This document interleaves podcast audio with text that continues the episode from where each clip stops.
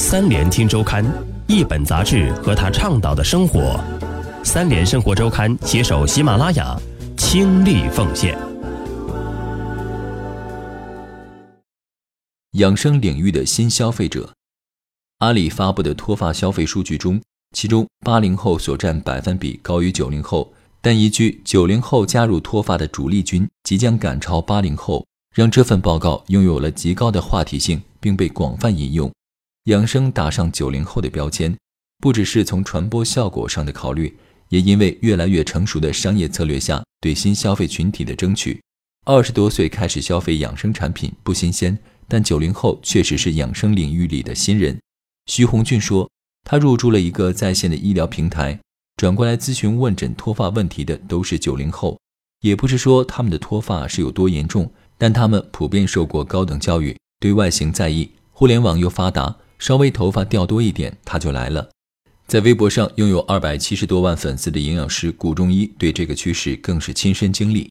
顾中医二零一零年开通了微博。用他自己的话来讲，赶上了移动互联网的风口，成了微博红利的受益者。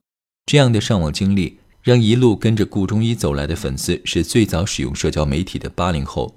从他跟粉丝的互动中，顾中医觉得最前沿的，无论是观念还是一些新的尝试，其实这十年来都没有特别大的变化。但有趣的现象是，大家关心的东西和养生领域的谣言在不断循环。养生伪知识的春风吹又生，正是因为新的寻求健康的群体，特别是九零后的加入。顾中医说，他看新浪的财报，微博在下沉到三四线城市，大量九零后用户增长，让那些很忽悠的养生观点又有了市场。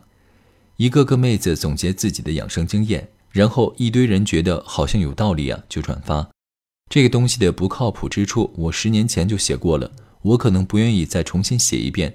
但确实还会有这样的需求。顾中医说，他最近刚在一个微信公众号上线了付费的健康音频课，新旧用户的差异更明显。这个大号打出的营养策略是：活在二十岁，适合人群是长期吃外卖、抵制不了垃圾食品的吃货等。这样的生活习惯最普遍的人群就是未婚的九零后上班族。顾中医说，这一个小时的课程，他从二月份一直打磨到五月份。主要是因为很多内容他觉得是常识了，包括夹杂的专业术语，但出品方认为对用户来讲这些全是新知。新课一直要改到浅显易懂。顾中医跟老粉丝们说，长期关注他的人就别买了，或者去买他写的书，信息密度更高。但即便是这些不断降低深度的内容，对养生小白来讲也是新鲜。顾中医说，上线两天卖了一万多份，反响算是很好的。刘西西就是典型的九零后养生小白，这一代人从小长在相对富裕的环境里，活得很讲究。他告诉我说，如果发现哪天气色不太好，出门上课就戴口罩，他们也不为省钱而委屈自己。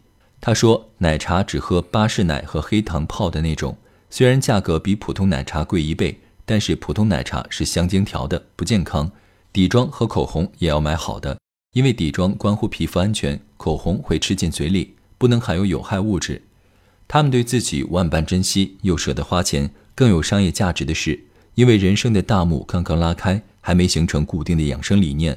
无论是偏方、中医、营养学，在他们生活里都能和平相处。速图研究院今年发布了一份九零后养生报告，可以看到，九零后最热衷的五大营养产品是阿胶、枸杞、养生茶、红枣和蜂蜜。同时，超过一半的九零后又有购买保健品的经历，比如蛋白质、维生素、矿物质的补充剂。可在更深入的养生生活里，钻研过营养学、新营养补充剂的消费者，跟信阿胶的是不相容的。九零后的新消费者们不但还没在养生流派里站队，对效果也挺宽容。九零后养生报告的作者、速读研究院研究员徐泽平，把九零后养生总结为边养生边作死。他们爱吃高盐高糖的辣条，补救措施是喝点金银花降火。为了时髦，冬天穿破洞牛仔裤，再在裤子里贴暖宝宝。徐泽平说：“九零后生活里的诱惑太多了，作息和生活习惯也已经形成。他们现在虽然有了健康的观念，但还不足以撼动生活中的惯性。许多人的养生寻求的是一种心理安慰，对健康生活的向往，对结果没那么计较。创造需求的生意。”犹如一张白纸的新消费者们成了商家必争的人群。养生这个行业又有些特殊，它不算刚需，也不像减肥有衡量的硬指标。顾中医说，其实主要是抓主要矛盾，对健康的改善最大。比如说，睡眠充足、饮酒适量、不吸烟、坚持运动、饮食均衡，就直接让你的寿命延长。这些最科学的生活方式是赚不到钱的，所以肯定有人想办法制造出新噱头、新需求来。脱发的话题在网上流行。时尚美妆博主们对比女明星发际线高低、头发疏密对颜值的影响，震撼完粉丝们的心灵。随后就植入生发梳、头发营养液、防脱精华，而并不告诉你如何判断自己掉头发是否在正常区间。同理可证，那么多产品需要新的用户，九零后养生的话题就持续不断。养生行业另外一个特殊的地方在于，不好对这种商业技巧简单否定。因为它的副产品是健康的生活方式，顾中医说，比如市面上一种基于某个理论的饮料，它只宣传对自己有利的观点，属于伪科学。但在实际角度，由于口感也不错，而且肯定比含糖饮料是健康的，硅谷精英也喝，它就成了一种时髦。很多模式都是这样，功效说不准多好，但它给你强化了营养的重要性，让你更注重饮食了。没准这个产品的引入最终让你更健康，因为行业特殊性，再加上都市生活压力大，互为因果，造成人们对健康的生活方式有需求。而面对生活在移动互联网世界的新消费者，一直存在的健康需求又得消费升级。殷怡正赶上了这一轮，她是滋补类垂直领域的大网红，最近拿了投资，打算做一个养生品牌。其实粉丝变现有充足的现金流。很多网红是不跟投资人发生联系的，投资人也对投网红很慎重。个人影响力的变量太多，殷怡这一次合作的基础是双方都看中了年轻人养生的消费升级，从健康诉求到美好生活。殷怡虽然做的是中式养生，但对养生行为的观点跟营养学出身的顾中医相似。他说：“如果说养生能解决具体问题，肯定不对。中医里长痘还分很多情况呢。”养生其实可以理解为让你对自己好一点的仪式。殷怡以卖燕窝出名，但她也卖银耳。她告诉粉丝们，生活品质跟金钱多少真没多大关系，在自己能力范围内把小日子过到极致。